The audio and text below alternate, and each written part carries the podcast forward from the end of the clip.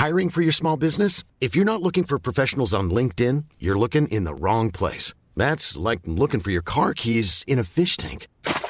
LinkedIn helps you hire professionals you can't find anywhere else, even those who aren't actively searching for a new job but might be open to the perfect role. In a given month, over 70% of LinkedIn users don't even visit other leading job sites. So start looking in the right place. With LinkedIn, you can hire professionals like a professional. Post your free job on linkedin.com slash people today. L'Entertainment Lab by Newton Studio, c'est le podcast 100% Brain Entertainment. Créatifs, responsables de marque, directeurs de plateformes technologiques, Pure Players Entertainment et Communicant 3.0 nous partagent leur point de vue sur l'avenir des marques et du divertissement à l'ère digitale. Ce podcast est animé par Alexis Ferber. Bonjour à tous, je suis ravi d'accueillir Raphaël Dimeglio, qui est président et cofondateur de Matera. Bonjour Raphaël. Salut et merci pour l'invitation. Voilà, on est ravi de t'accueillir. Euh, donc, euh, tout d'abord, on aimerait un peu savoir ton parcours. Je sais que tu t'es attaqué à un secteur euh, spécifique, donc des syndics et de la copropriété. comment t'en es arrivé à ce projet Matera? Ouais. Écoute, en fait, on était deux associés à la base. On sortait d'école. On était assez chaud pour monter une boîte. On, est, on était assez intéressé par le secteur de l'immobilier. Je ne sais pas trop pour quelle raison. On regardait un peu ce qui se faisait dans la Transac à l'époque. et en fait, il se trouve que j'ai acheté un appartement, moi, à Saint-Ouen. Euh, et j'ai commencé à recevoir ce qu'on appelle des appels de fonds. Euh, c'est des documents qui sont envoyés euh, pour payer les charges. Tu as l'air de bien connaître ça. Bah, les gens, je pense, qui écoutent, savent que c'est pas le moment le plus plaisant quand, quand on achète un appart. Exactement. Et en plus, on comprend pas trop à quoi ça correspond, c'était cher, etc. Et du coup, ça nous a un peu mis la puce à l'oreille. Et ce qu'on a mmh. fait, c'est qu'on a interviewé beaucoup de copropriétaires, de syndics, d'associations de copropriétaires, et on a vu que le problème que je rencontrais moi à titre personnel était vachement généralisé au sein mmh. de la population des copropriétaires. Quoi. Et ça, donc là, on était il y a quelle année? Quand ça s'est passé? euh, En fait, c'est moi, je suis diplômé en 2017 et c'était début 2017. Donc j'ai commencé à monter la boîte, j'étais encore à l'école en fait. Donc tu avais quoi 25 ans? Très jeune, non? Avais, euh... Euh, Je suis 92, donc ouais, 25 ans. 92, tu as eu 30 ans là. Ouais, tout à fait. Donc vraiment un jeune entrepreneur. Et donc là, à partir du moment où tu as identifié ce problème, qu'est-ce qui s'est mis en place? Tu t'es dit, il faut développer donc une plateforme. Peut-être raconte le, concept de Matera finalement. Ouais, carrément. Euh, en fait, une fois qu'on avait vu qu'il y avait un problème qui était généralisé, euh, on s'est dit que nous, la manière dont on voulait entreprendre, c'était de construire une solution qui allait pouvoir grandir euh, sereinement sans perdre de qualité de service au fur et à mesure. Et donc on avait, pour, tacler un peu ce problème des, euh, des, copropriétaires insatisfaits, on avait deux possibilités. C'était soit on devenait un syndic nous-mêmes mmh. et on essayait de réinventer un peu le, mode de gestion, etc. Mais ce qui nous posait problème, c'était que on pensait qu'on allait avoir exactement les mêmes problèmes que les euh, gros du secteur en, grossissant en fait. Mhm. Et donc euh, la deuxième possibilité pour nous, c'était de développer une plateforme et de l'accompagnement humain pour que les copropriétaires deviennent eux-mêmes euh, leur mhm. propre syndic. Et c'est cette deuxième option qu'on a prise parce qu'on voulait vraiment créer une boîte européenne qui avait vocation à grandir tout en gardant une bonne qualité de service et sans avoir trop de problèmes opérationnels que peuvent rencontrer les gros du secteur. Quoi. Bah, quand tu racontes, ça a l'air super simple en fait. Bah, Alors ce qui est plus compliqué, c'est la ce qui, est, super simple, c'est l'utilisation, la satisfaction des clients. Ce qui est plus compliqué, c'est la pénétration du marché, la distribution, etc. Sur un secteur très particulier, mhm. euh, qui est un secteur franchement qu'on peut appeler de rente, parce que les, les, syndics, peu importe leur qualité de service, en fait, aujourd'hui, sont renouvelés parce que c'est très compliqué de changer de syndic, en fait. D'accord. Et donc toi, et alors après, les, grands, les grandes étapes qui ont développé Matera, il y a eu le développement du produit, il y a eu des levées, euh, comment ça quels ont été un peu les temps forts qui ont rythmé jusqu'à maintenant? Ouais, euh, en fait au début on n'avait pas d'associé technique de CTO euh, mmh. et du coup euh, euh, on, et on n'arrivait pas à en recruter en fait. Et euh, du coup, mon associé Victor, il est allé faire le wagon à Lille pour apprendre à coder. Et c'est lui qui a mhm. développé la première version de la plateforme. Ce qui nous a permis d'avoir nos premiers clients, nos premiers euh, fonds d'investissement intéressés, etc. Et de montrer qu'il y avait un intérêt pour, sur le secteur pour ce genre de produit. Et donc, grâce à ça, on a recruté un troisième associé, Jérémy, mhm. qui est le CTO et qui fait un travail extraordinaire aujourd'hui. Et donc ça, c'est un peu la, la première grosse étape, c'est les premiers clients, le troisième associé, les premiers fonds intéressés. Donc là, on fait une levée en seed euh, mmh. d'environ un million d'euros. D'accord. Ça, c'est il y a deux ans à peu près C'est euh, 2018, fin 2018, je crois. D'accord. Seed d'un million, c'est déjà pas mal. C'est ouais, c'était du business angel. As eu qui, as, comment tu as euh, convaincu toutes ces personnes? Ouais. Alors déjà, c'était un secteur qui était assez...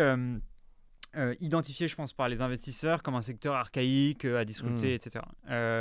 En fait, ce qui est marrant, c'est qu'on a fait euh, pas mal de tours avec deux fonds à l'époque qui s'appelaient, euh, qui s'appellent d'ailleurs Kerala et Otium, qui étaient deux mhm. très bons fonds à Paris, avec Sterling et tout ça. Exactement, ouais. Pierre François et, Exactement, ouais. Et euh, en fait, euh, on a fait. Euh, Pierre-Édouard, pardon, je me suis trompé. Pierre-Édouard Sterling, Qui avait cofondé Smartbox. Smartbox, exactement. Et peut-être La Fourchette aussi, non? Ah oui, il est, il est, un des plus grands, des, des meilleurs business angels français et tout ça. Ouais, ouais, tout à fait. Et on fait 4-5 tours avec ces deux fonds. Et en fait, à la fin, on se fait, ils, ils, investissent pas dans la, dans la boîte. Donc là, on avait un peu le, le, moral dans les chaussettes. Mais en fait, il se trouve qu'on avait des investisseurs. Il y avait Kima qui voulait investir, mhm. qui est le fonds de Xavier Niel. Euh, on avait des investisseurs qui s'appelaient Le Studio, qui étaient des mecs qui avaient monté une boîte qui s'appelait Price Match, qui l'avaient revendu à Booking et qui investissaient dans des startups en France. Et on avait aussi un fonds espagnol qui s'appelle Samepata, qu'on ne connaissait pas à l'époque, mais qui était hyper intéressé par euh, euh, le secteur, l'équipe à l'époque, etc. Et donc on a levé un million avec, avec ces trois, ces trois acteurs-là. Bah bravo. Hein. Et, le, et alors aujourd'hui, Matera, donc ça c'était à peu près, tu as dit il y a deux ans, 24 mois ou... Non, c'était un peu plus longtemps, c'était à c'était à 3 ans. Depuis, vous avez fait deux autres tours de table, ouais, exactement. et dont une très grosse levée à autour de 30 millions, un truc comme ça. Alors. Ouais, tout à fait. On a, on a relevé ensuite en série avec euh, Index Venture, qui est un fonds euh, qui a investi chez Swile, Alan, euh, qui est un très beau fonds international, avec un partenaire que, à titre personnel, j'adore pour sa philosophie, c'est Martin Mignot. Et après, on a levé 35 millions d'euros euh, là, il y a 12, ouais, il y a quasiment 18 mois. Tout en restant encore majoritaire, j'imagine. Alors, euh, au bord, on est majoritaire. Non, bien sûr.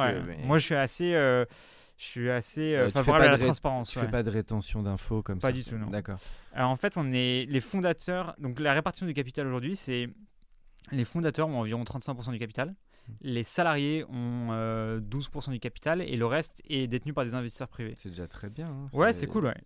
Et en fait, ce qui se passe, c'est que la, manière dont sont prises les décisions dans la boîte n'est pas gouvernée uniquement par la détention du capital, mais aussi par le, ce qu'on appelle le pacte d'actionnaires et par le, le, board. Quoi. Et en fait, nous, les fondateurs, on est majoritaires au board aujourd'hui. Donc c'est aussi comme ça que nous, on prend les décisions. Mais bon, on n'a jamais eu de conflit avec les actionnaires de toute façon et ils sont tous très contents, donc il n'y a pas de souci. En tout cas, félicitations, Raphaël, déjà pour ce sacré parcours. Euh, le, Alors maintenant, pour aller un petit peu plus de précision sur Matera, donc ce que ça si je me mets à la place finalement d'un d'un propriétaire.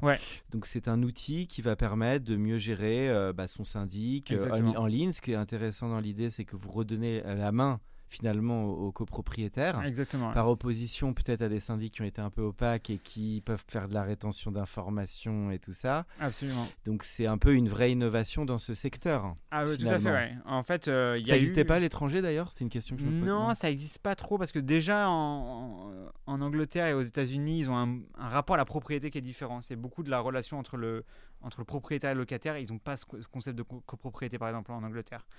Euh, et donc c'est très euh, européen, euh, c'est la même chose en Allemagne, en Espagne, en Italie, mais il n'y a pas eu d'innovation vraiment sur ces secteurs-là, ni en France, ni en Europe, et de gros, enfin, de gros startups qui sont, qui sont montés. On est la première un peu à vraiment euh, prendre des parts de marché, lever de l'argent, euh, etc.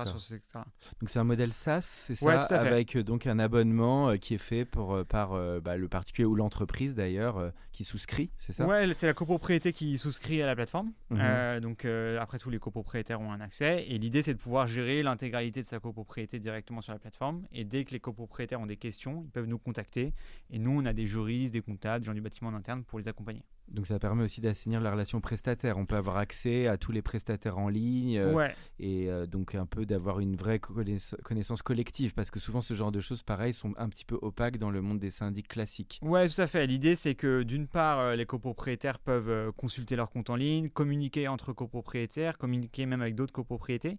Et sur la question des prestataires, c'est intéressant, c'est un un des gros euh, avantages qu'on a, c'est qu'on a une communauté qui est très euh, maintenant importante parce qu'on a 6300 copropriétés clientes, mais aussi qui est très investie. Et en fait, ils se recommandent des prestataires entre des plombiers, des électriciens, des couvreurs, etc. Et on a un peu plus de 4000 euh, prestataires qui sont en fait intervenus dans nos copropriétés, notés dans un annuaire fournisseur et que les copropriétés se refilent entre elles. D'accord. Alors, euh, chez, dans l'Entertainment Lab, on a bien parlé aussi de storytelling, de différenciation d'une boîte. Alors, ce qui est fort de. alors, tu vas parler de ça, mais c'est vrai qu'il y a eu beaucoup de communication un peu tranchante hein, sur vous. Hein. le côté bête noire et tout ça. Est-ce que ça, c'était un truc que tu recherchais ou finalement, c'est juste une lecture des médias? Et puis surtout, la question, c'est ça fait un peu pavé dans la mare, c'est de la vraie disruption. Comment, eh, qu'est-ce qui a joué positivement et qu'est-ce qui est plus dur? Parce que tu t'attaques à une corporation qui est là euh, depuis longtemps, où il y a des usages. Donc peut-être parler de ça, de, ouais, tout à fait, de comment vous, vous vous, défend, vous, vous dépeignez là-dedans. quoi. Ouais, tout à fait. En fait, ce qui s'est passé, c'est qu'un peu naïvement, nous, en fait, quand on s'est lancé, on recevait énormément d'appels de, copropriétaires qui vivaient des trucs euh, rocambolesques dans leur copropriété euh, avec leur syndic. Et en fait, la première campagne qu'on a faite de, en print, donc dans métro et bus, c'était une campagne qui était assez en opposition frontale avec le, le, le, secteur traditionnel et le, modèle que les, que les syndics proposaient mhm. et proposent toujours. C'est euh, euh, une campagne qui s'appelait Merci Syndic, où en fait euh, euh, on dénonçait un peu le fait qu'il y ait des fuites d'eau qui durent dans le temps, qu'ils répondent pas trop au téléphone, euh, etc. Mmh. Mmh. Ce qui, euh, et nous, c'est assez naïf parce que voilà, on commence, c'est notre, notre, jeune vie d'entrepreneur, on arrive dans ce secteur-là et on n'imagine pas genre les, les, les, gros du secteur, leurs corporations, etc. La, oui, vous êtes allé un peu la fleur au fusil, complètement, on attaque quoi. Ouais, exactement. Et puis en plus, je pense qu'à l'époque, on se disait souvent on se moque des banques, on se moque des assureurs, etc. Et pourquoi on se moquerait pas des syndics, quoi, etc.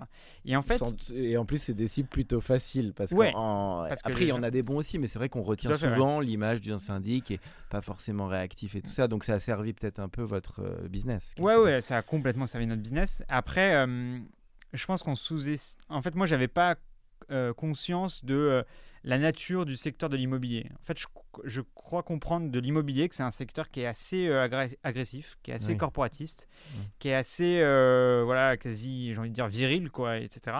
Mm. Et donc, la, réaction était un peu euh, de cette nature-là, c'est-à-dire que c'était au début euh, des, euh, des, communiqués de presse, des attaques juridiques, euh, des, etc. Et même en assemblée générale. Même de la part des grands acteurs du marché, tu veux dire, des grandes foncières et tout ça qui commençaient à vous chercher un peu des noix. Ouais, les gros administrateurs de biens, au début, ils nous disent bah voilà, on aimerait bien investir chez vous. Et quand on leur dit non, bah ils t'attaquent en justice ou des trucs ah comme ça. quoi. T'as eu du costaud quand même, en juridique et tout ça. ouais, complètement. J'imagine. Ouais, ouais, complètement. T'as fait quelques ennemis, on va dire. Ouais, ouais, ouais. Mais après, nous, on, a, on considère qu'on est dans un combat qui est plutôt juste, où on fait gagner du pouvoir d'achat aux copropriétaires, on leur offre de la transparence. Puis les gens, ils sont libres de choisir quand même, accessoirement. tout à fait. À la fin, c'est ça, c'est l'enjeu. C'est le consommateur qui choisit. Quoi. Mmh. D'accord, d'accord. Et alors, euh, et donc euh, oui, ce, donc ce côté bête noire, il était recherché ou c'était plus les médias qui ont joué ce côté campagne finalement? Franchement, euh, on peut pas, on peut pas attribuer ça aux médias. Nous, on a un peu, on, est rentré en opposition frontale sur le secteur. le truc, voyait. Ouais, on jouait le truc. Après, depuis, c'est vrai qu'on cherche à mettre en valeur.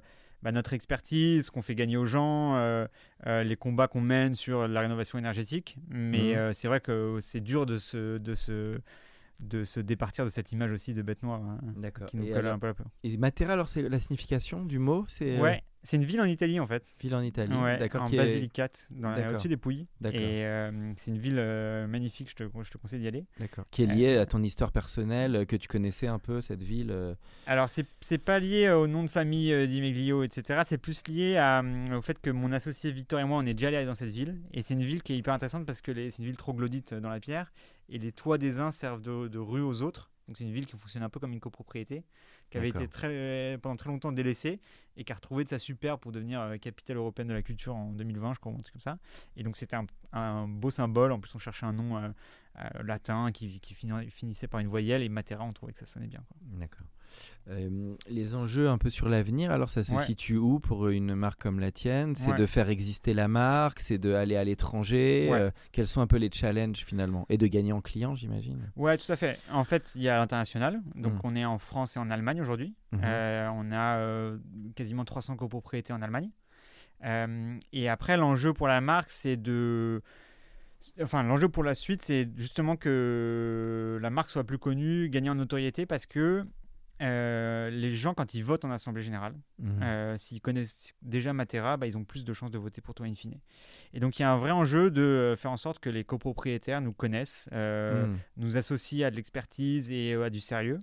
Et, ça, c'est un vrai enjeu par la suite pour, la, pour, la boîte quoi, et pour le, développement de la boîte. Parfait.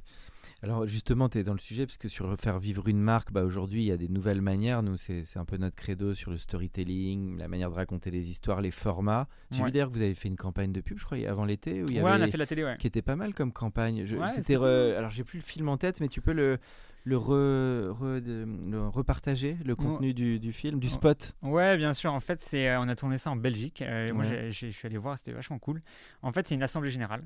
Euh, et Ouais, il y a le gestionnaire qui est là, résolution 17.2, machin, etc. Tout le monde s'emmerde. Et au bout d'un moment, enfin, je sais pas si j'ai le droit de dire s'emmerder, mais sans bête. Oui, tu peux y aller. Ok, hein, ça va. C'est du digital. et euh, voilà, tout le monde est un peu apathique. Et euh, au bout d'un moment, il y, a un copropriétaire qui se lève et qui dit euh, Bon, bah voilà. Euh, ça peut plus durer, il faut que on retrouve de la transparence, il faut qu'on, etc. Et en fait, les gens qui sont complètement endormis commencent à se réveiller un petit peu, il y en a un qui, qui tend l'oreille, etc. Et au bout d'un moment, tout, enfin, au bout d'un moment, tout le monde se lève, est excité, etc. Et les gens reprennent un peu le, contrôle de, de l'assemblée et de leur copropriété et de leur destin, quoi. c'est un peu ce qu'on a voulu véhiculer, avec ça. C'est pas mal, c'est pas mal. Parce que c'est vrai que le, pour ceux qui ont fait des assemblées de copropriété, c'est quand même un sacré exercice. Ah il y a presque un côté, je trouve, psy, ah et un côté 12 hommes en colère. Je sais pas si tu connais le ah film euh, que j'adore, d'ailleurs, film de Sidney Lumet. Mais c'est vrai qu'on est loin dans la psychologie, parce que les gens en général défendent leurs intérêts. Il y a rarement le collectif qui est mis en avant, qu'il faut prendre des décisions. Enfin, c'est c'est assez violent sur ce que ça raconte sur la société en fait et, et, malheureusement un peu l'individualisme qui gagne beaucoup les grandes villes. Donc vous, vous êtes aussi au milieu de tout ça. Tout à fait. Et je trouve qu'il y a une idée très forte dans votre sujet, c'est de redonner la main. Ça fait un peu power back to the people, mais, à côté, on redonne le pouvoir aux, gens parce que c'est leur immeuble, c'est pas celui du syndic. Exactement. Et c'est euh, je pense que c'est une des forces de la boîte, c'est de reposer sur euh, quelque chose qui est vertueux, c'est-à-dire de euh, le collectif des copropriétaires, de croire que fait les gens peuvent s'organiser par eux-mêmes euh, s'ils ont les bons outils, les bons conseils, et de pas infantiliser les gens en leur disant bah ça vous, vous, ne saurez jamais faire, il faut que vous l'externalisiez. Bah non, nous on croit que c'est les gens qui habitent dans l'immeuble qui le gèrent le mieux euh, et que les gens peuvent parfaitement s'entendre et, prendre en main leur destin. Quoi. La propriété, elle est valorisée. C'est vrai qu'on est dans une ère du collaboratif où parfois il ne faut pas prendre de risques, il ne faut pas s'endetter trop. C'est vrai que le, la propriété, elle est aussi challengée pour, par, par des jeunes, des jeunes actifs. Comment tu vois ça évoluer dans la société, toi? Ouais, moi je suis assez d'accord sur la vision long terme qui est de euh, en fait les gens peut-être n'auront plus de enfin seront plus propriétaires de voitures mais mm. euh, euh, iront sur du covoiturage, machin. et, et, je pense que c'est ce qui est intéressant dans les copropriétés c'est aussi moi il y a un sujet qui m'intéresse enfin pas mal mais qui est pas du tout abordé par personne c'est le pouvoir des locataires, par exemple, sur les décisions qui sont prises dans la copropriété. Les locataires, mm. ils habitent dedans à l'année, mais on leur demande jamais leur avis. et en fait, euh, comme le droit de vote est associé euh, euh, d'un point de vue capitaliste à la propriété, les locataires, ils n'ont jamais voix au chapitre. Et du coup, ils subissent les problèmes, etc. Et donc, par exemple, donner euh, un peu plus de poids ou même de la consultation, quoi, genre les informer des hein, décisions, et eh ben, il faudrait le faire. De les ça, ça pourrait bouger par des réglementations et tout ça. Ça peut, s'il y a des gens qui nous écoutent, euh, ah bah, côté gouvernemental. Ah bah, des députés, des Il y a un autre truc aussi qui est pas normal, mais bon, ça c'est plus d'expérience personnelle. C'est le, il y a aussi des investisseurs locatifs qui ont du poids, ouais. plus que certains qui vivent dans l'immeuble. Ça aussi, ça peut être aussi un sujet important. Bah, c'est un sujet énorme pour les euh, travaux. Si on veut voter des travaux, les investisseurs locatifs qui parfois n'habitent pas dans l'immeuble, enfin, les investisseurs locatifs n'habitent pas dans l'immeuble, mais parfois ils sont pas même pas intéressés ou alors ils sont contre les, les, tout ce qui peut engager des frais pour la copropriété. C'est un danger pour, par exemple, euh, les ambitions de rénovation énergétique et de euh, de, de, bâtiments bas carbone, etc. Donc c'est des enjeux qu'il va falloir euh, traiter. Ouais. Et, mm. le dernier là-dessus, c'est quand même l'inertie qui est liée à la copropriété. C'est-à-dire qu'il y a une assemblée générale par an. Si on veut s'engager dans les travaux de rénovation énergétique, il faut voter un audit. Ensuite, il faudra voter un architecte. C'est très long. Quoi. Travaux. Donc là, on est sur des, sur des optiques de temps qui sont hyper longues. Quoi. Sur ce sujet des formats de communication, je passe sur un autre sujet. Mais toi, qu'est-ce qui t'intéresse aujourd'hui, puisque tu es de la génération vraiment... Euh, bah, jeune trentenaire, pour toi la pub suffit plus, le digital social media est très important, des nouvelles écritures. en quoi tu crois toi pour finalement faire vivre une marque, surtout quand on est une nouvelle boîte comme toi où il faut sortir son épingle du jeu avec des mastodontes en face qui ont des gros budgets. Je sais pas comment tu vois ça toi. Moi je vois ça comme euh, les gens sont pas tant associés à une marque mais à des individus qui la représentent. Donc moi j'essaye à titre personnel de l'incarner. Mhm. Euh, c'est un peu ma vision de la chose. Je crois vachement au aux réseaux sociaux, même si c'est très dur de mesurer leur impact. On a mhm. une, fille qui est absolument formidable dans la boîte qui s'en occupe, qui s'appelle Sarah, et qui fait un travail extraordinaire dedans. T'as des grandes communautés déjà sur Matera? On parle de quelles euh, J'ai pas tout audité, mais c'est des, des, gros. T'as quoi? T'as des 10 000, des 20 000 Écoute, sur LinkedIn, ça va être 10 000. Euh, je crois que sur TikTok, maintenant, c'est 30 000 parce bah, qu'elle elle, elle, fait un travail de ouf. Euh, sur Insta, c'est pareil, 10 000. Et donc, ouais, ça, ça a grandi bien, mais c'est marrant parce que c'est très dur de, tu vois, de mesurer l'impact que ça a sur le business derrière. Oui, après, c'est de l'intent. Enfin, c'est par ricochet. Il peut y avoir des, un, impact ça a de l'impact sur euh, les gens qui nous découvrent, ça a de l'impact sur les gens qui restent chez nous parce qu'ils ont eu de l'information grâce à ces médias-là, ça a de l'impact sur euh, les gens qui vont pouvoir voter pour nous en Assemblée Générale. Donc moi j'en suis assez convaincu et, euh, et vraiment je, trouve qu'on devrait investir là-dedans de manière systématique. Tu as pu monitorer le retour sur ta campagne d'avant l'été Ça a pu provoquer des nouvelles inscriptions et tout ça Ou ça c'est dur à mesurer aussi? C'est c'est, mm, on arrive à peu près à le mesurer. La question qu'on avait, c'était un peu à quel point ça dure dans le temps, en fait. Euh, et ça, c'est euh, ça c'est plus compliqué et, euh, et aujourd'hui on voit que ça redescend assez vite en fait. par exemple sur la télé, si on maintient pas un gros budget toute l'année, et ben en fait à la fois le nombre de gens qui viennent en direct sur ton site ou ta notoriété, elle a tendance à baisser assez rapidement si tu mets pas de budget en prendre quoi. D'accord, d'accord. Et côté marque inspirante, donc c'est marrant, vous avez votre image un peu coup de poing, mais est-ce qu'il y a des marques audacieuses comme ça qui, qui, te, qui te challenge, toi, ou que tu as bien aimé comme exemple, d'ailleurs pas forcément dans ton secteur? Ouais. Lesquelles, par exemple Écoute, il y a une campagne euh, récemment, euh, je crois que c'est une boîte qui s'appelle La Vie ou un truc comme ça. En fait, c'était des gens qui avaient été poursuivis aussi par un à cause des steaks végétaux ou un truc comme ça. D'accord. Et par, euh, je sais plus, l'industrie de la charcuterie ou un truc comme ça, tu vois. D'accord. Et ils avaient fait une campagne euh, extraordinaire, euh, genre les lobbies c'est pas la vie ou un truc comme ça. Et, et je trouve qu'ils avaient fait une. C'était la vie le, titre de la, boîte La vie c'est le titre, c'est le nom de la boîte, ouais, je crois. D'accord. ok. et, et ça j'avais trouvé ça vraiment génial. Et après c'est pareil, qui avait fait un truc vachement bien. Il s'était fait attaquer aussi. Bah, c'est Yuka, je crois, qui, avait, s'était fait attaquer aussi pareil parce qu'il dans leur label. Euh, je crois que c'était euh, pareil l'industrie de la charcuterie, encore une fois, qui, euh, qui, oui, qui était un peu décrédibilisé. Ouais, ils il, disaient que leur, leur notation n'était pas scientifique ou un truc comme ça. Euh, et, voilà, donc euh, tous ceux qui mènent un peu un combat contre des, contre des corporations qui veulent maintenir euh, des rentes, etc., je, je, je, les soutiens. du Hornicar sur le permis de conduire, du, toutes ces boîtes-là, pour moi, me parlent vachement. sans aller peut-être jusqu'à l'ubérisation, je pose forcément la question parce qu'on doit vous amalgamer à ça. Comment tu portes ce regard là-dessus? Parce que c'est aussi un sujet. Ouais, tout à fait.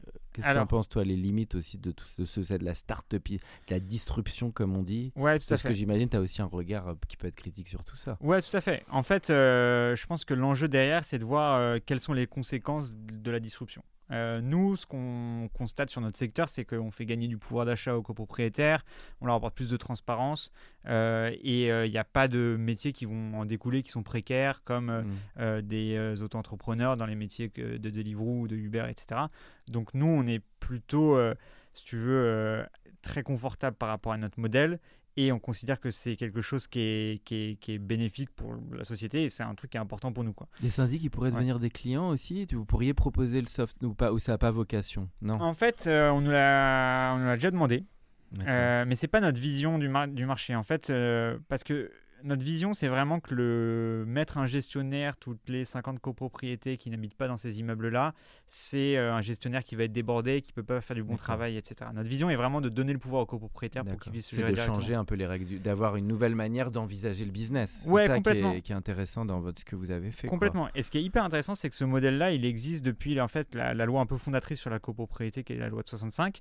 Et donc en fait, c'est un peu ma vision de la tech. C'est que la tech, en fait, elle ne fait que démocratiser la sagesse des anciens, quoi, des, modèles qui étaient extrêmement mmh. pertinents auparavant, et, on permet de, les rendre accessibles au plus grand nombre. Par exemple, Blablacar, c'est que tu mettais ton pouce sur la route et tu faisais du covoiturage, quoi. Euh, et eux, ils ont démocratisé ça au plus mmh. grand nombre, quoi. C'est vrai, ce que tu dis, oui. Oui, il y a de l'humain, et puis surtout, il y a de l'humain, c'est pas que une digitalisation, il y a un vrai usage derrière.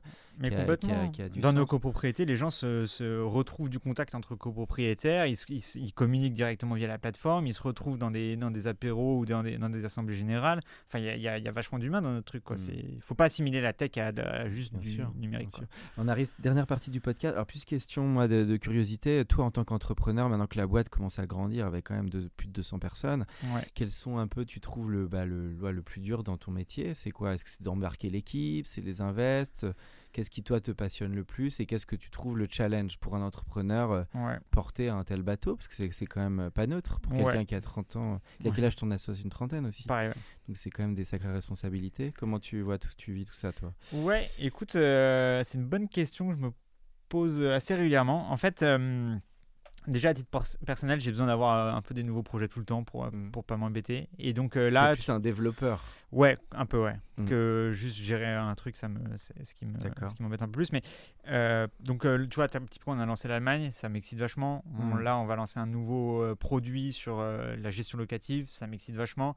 Et donc, euh, euh, c'est garder cette innovation de lancement de nouveaux produits. Et, ouais, euh, complètement. Ça, c'est ce qui m'anime. Mhm. après, les enjeux, je trouve, pour nous actuellement, bah, en fait, sur la, sur la tech en particulier, il y a toutes les entreprises tech américaines qui se sont cassées la gueule. Enfin, mhm. toutes les valorisations qui ont, baissé énormément. ils ont vachement dégringolé. ouais, ça, hein quasiment toute la tech américaine, ils ont mm. tous annoncé 20-30% euh, de licenciements. Euh, Comment t'expliques d'ailleurs? Parce qu'ils ont peut-être pas tous une bulle euh, totale. Hein. Une bulle. Ouais, des valorisations qui étaient trop élevées. Et ils tenaient les gars, tenaient pas sur la longueur parce que l'exemple d'Uber, il est assez fort quand même. Ils étaient en service très fort au départ et puis il y a eu un petit peu quand même un un affaissement ou ouais en fait il y a l'histoire du service quand même au-delà du tech ou pas tech il y a ouais, ça ouais, complètement il y a ça aussi après de manière globale sur la tech les, les, les entreprises étaient trop valorisées. Mm. Après, il y a eu un truc lié à la réception, euh, enfin des, événements macro avec la guerre en Ukraine, les, les liquidités, etc., que je maîtrise très mal. Mais grosso modo, les entreprises étaient trop valorisées. Elles ont eu un peu, euh, la bulle a un peu euh, voilà, éclaté début d'année, etc. Ce qui a en fait des impacts sur toute la chaîne de financement derrière et partout dans le monde, pas juste aux États-Unis. Et donc, nous, l'enjeu, si tu veux, c'est de on, est, on, est, on a évolué et créé la boîte dans un environnement où ce qui était valorisé, c'était l'hypercroissance à un peu n'importe quel prix. Mhm.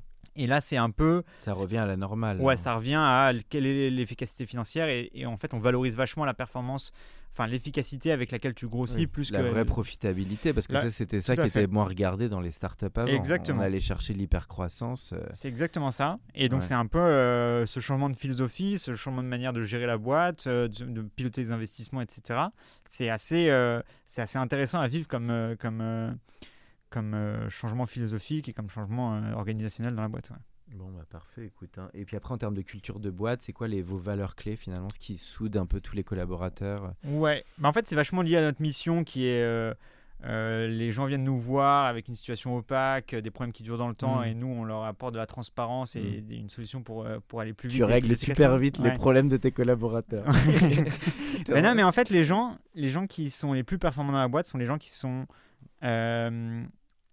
intéressés par cette évolution chez nos clients euh, et qui, mmh. qui, qui, qui veulent participer à, améliorer la vie de ces gens-là. Et, et, ça, je le vois vraiment et c'est hyper important. Après, on a depuis le début, du coup, cette culture un petit peu de, un peu de, de révolté, quoi, de ne pas accepter le, le statu quo, quoi. complètement ça, rebelle. Ça va avec, c'est le côté Astérix de ouais. Matera, quoi. Ouais, exactement. C'est exactement ça contre l'envahisseur romain, quoi. Même si c'est l'inverse, que tu es d'origine italienne. ce serait un Astérix italien, je sais pas comment. Ouais, Astericcio, je sais pas comment l'appeler, mais. Enfin, on a compris l'idée. Ouais. Et, euh, euh, ouais. donc du rebelle, mais en même temps, ce, ce, qui est intéressant, c'est de se mettre vachement dans les baskets des clients pour trouver toujours des nouvelles solutions et, et aider. Est-ce que beaucoup sont devenus clients de Matera, j'imagine? Par ricochet avec les familles. J'imagine ça, ça doit être pas mal. Non, mais c'est incroyable. Là, il y a encore, encore hier, il y avait une fiche, je savais même pas qui, qui m'a annoncé qu'il y a un mois, euh, elle bosse en data, euh, elle avait fait passer sa copropriété chez Matera. Et on a même recruté parmi nos clients, tu vois. Donc c'est à la fois des, des gens dans la boîte qui sont devenus clients, ouais. et des clients qui sont devenus salariés de la boîte, tu vois. Donc c'est ça qui est cette porosité aussi, elle est intéressante. Alors toute dernière, on arrive dans les toutes dernières questions. Alors c'est goûts personnels que je demande souvent à l'invité. Là on sort du, business, on est plus dans la création. C'est des goûts en film, série, musique euh, ou même théâtre en termes de création, des choses qui, qui, t'accompagnent ou qui t'ont marqué. Euh. Ouais. Alors euh, je vais te dire en série et théâtre. Alors série, moi je suis euh, un fan inconditionnel des Sopranos. Ah oui, bah, euh, forcément. Hein, ah, tu... Bah, et tu vas me dire le parrain pour le film. je pourrais dire le, Donc James Gandolfini. Et, voilà, ah, c'est mon maître absolu. D'accord. Qui jouait dans True Romance aussi. Tu avais vu True Romance, bien sûr. Alors, j'ai pas vu True Romance, ou alors je l'ai vu et je m'en rappelle plus, mais j'ai revu les six saisons des Sopranos récemment. C'est vrai que c'était marquant cette série. Hein. Et lui, non, mais c'est extraordinaire. Quoi. Et, et d'ailleurs, je sais pas si tu as vu Gomorrah. Oui, bien sûr, bien sûr. Mathieu Garonne. Hein. Ouais. Il y a vachement de. Enfin, la série Gomorrah. Oui. Et j'ai vu vachement de. De similitudes. De similitudes dans, le, dans le, la manière dont euh, c'est Savastano, je crois, joue et, euh, et euh, James Gandolfini joue. D'accord. À un moment, il y a une crise de panique dans le dernier épisode. Et tu vois, Tony Soprano, il avait tout le temps des crises de panique, etc. Et je trouvais que le. Enfin, j'imagine que c'est un hommage et c'est assez extraordinaire. Et après, euh, théâtre, euh, je sais pas si tu connais le Live Magazine. Mhm. En fait, c'est des gens qui viennent, euh, souvent des journalistes ou des, des médecins, des photographes, des, des gens qui ont une histoire à raconter et qui racontent cette histoire sur scène. C'est mhm. pas filmé, c'est, euh, c'est, ils la racontent une fois et c'est juste sur ce moment-là. Le Live Magazine. Le Live Magazine, ouais. Et c'est un, c'est un moment euh, toujours qui est extraordinaire et euh, que moi j'adore. et j'y retourne là, je crois qu'il y a... C'est quel théâtre qui le, le 3 octobre. Ça, c'est, c'est je sais plus, c'est le théâtre qui est à côté de la rue du Faubourg Saint-Denis, là, je sais plus comment il s'appelle. D'accord, ok. Et alors, et côté musique? Côté musique, moi je suis très rap. D'accord, très rap. Très rap français en plus. Rap français, ok. Pas de Nino Rota, de musique italienne, de film euh, Beaucoup d'Adriano Celentano quand j'étais petit. On avait le disque dans la, dans la voiture, donc je connais les musiques d'Adriano Pas Eros Ramazzotti un petit peu ou... Franchement, on avait à tes que Adriano, Adriano Celentano. D'accord, bon bah le retient. Et toute dernière question, c'est, bon, tu en as déjà un peu parlé, mais le conseil que tu donnerais ben, un, un, ou une jeune un jeune entrepreneur, une jeune entrepreneuse qui veut bah, démarrer son business, euh, aller s'attaquer à une corporation, je ne sais pas laquelle, et qui doit se lancer là après euh, en jeune actif, j'ai envie de dire. Ouais, je pense que dans cette configuration-là, mon conseil ce serait de dire n'écoute surtout pas tout ce qui peut se dire sur, ton, sur ce secteur-là, sur cette hmm. activité, et va interviewer des consommateurs par toi-même, va rechercher dans les textes ce qui, est possible, fais-toi ton propre avis, hmm. euh, et c'est la meilleure manière de découvrir des, en fait des, des, secteurs où il y a une énorme, euh, un énorme décalage entre euh, ce que les gens racontent et la réalité. Et ça, mhm. c'est toujours des opportunités business. Et donc, euh, c'est une bonne manière un peu cette fraîcheur qui finalement a servi ton, ton parcours parce que bah tu n'étais pas né dans le monde du, des immeubles et de, de la copro. Donc, c'est un peu la stratégie océan bleu que tu finalement ouais, exactement. que tu as mis en place. merci beaucoup Raphaël, c'était un plaisir de t'avoir pour cet épisode. Et bah, merci beaucoup de me donner la chance de parler des Sopranos, c'est toujours un plaisir. Voilà, merci beaucoup. Au revoir. À toutes. Pour ceux qui sont encore avec nous, merci de nous avoir écoutés. Pensez à aller mettre une note au podcast dans la section notes et avis sur Apple Podcast. Cela nous ferait énormément plaisir et nous permettrait de continuer à faire grandir ce podcast consacré au Brain Entertainment. À bientôt pour un nouvel épisode. Planning for your next trip? Elevate your travel style with Quince. Quince has all the jet-setting essentials you'll want for your next getaway, like European linen, premium luggage options, buttery soft Italian leather bags, and so much more. And is all priced at 50 to 80% less than similar brands. Plus, Quince only works with factories that use safe and ethical manufacturing practices. Pack your bags with high-quality essentials you'll be wearing for vacations to come with Quince. Go to quince.com/pack for free shipping and 365-day returns.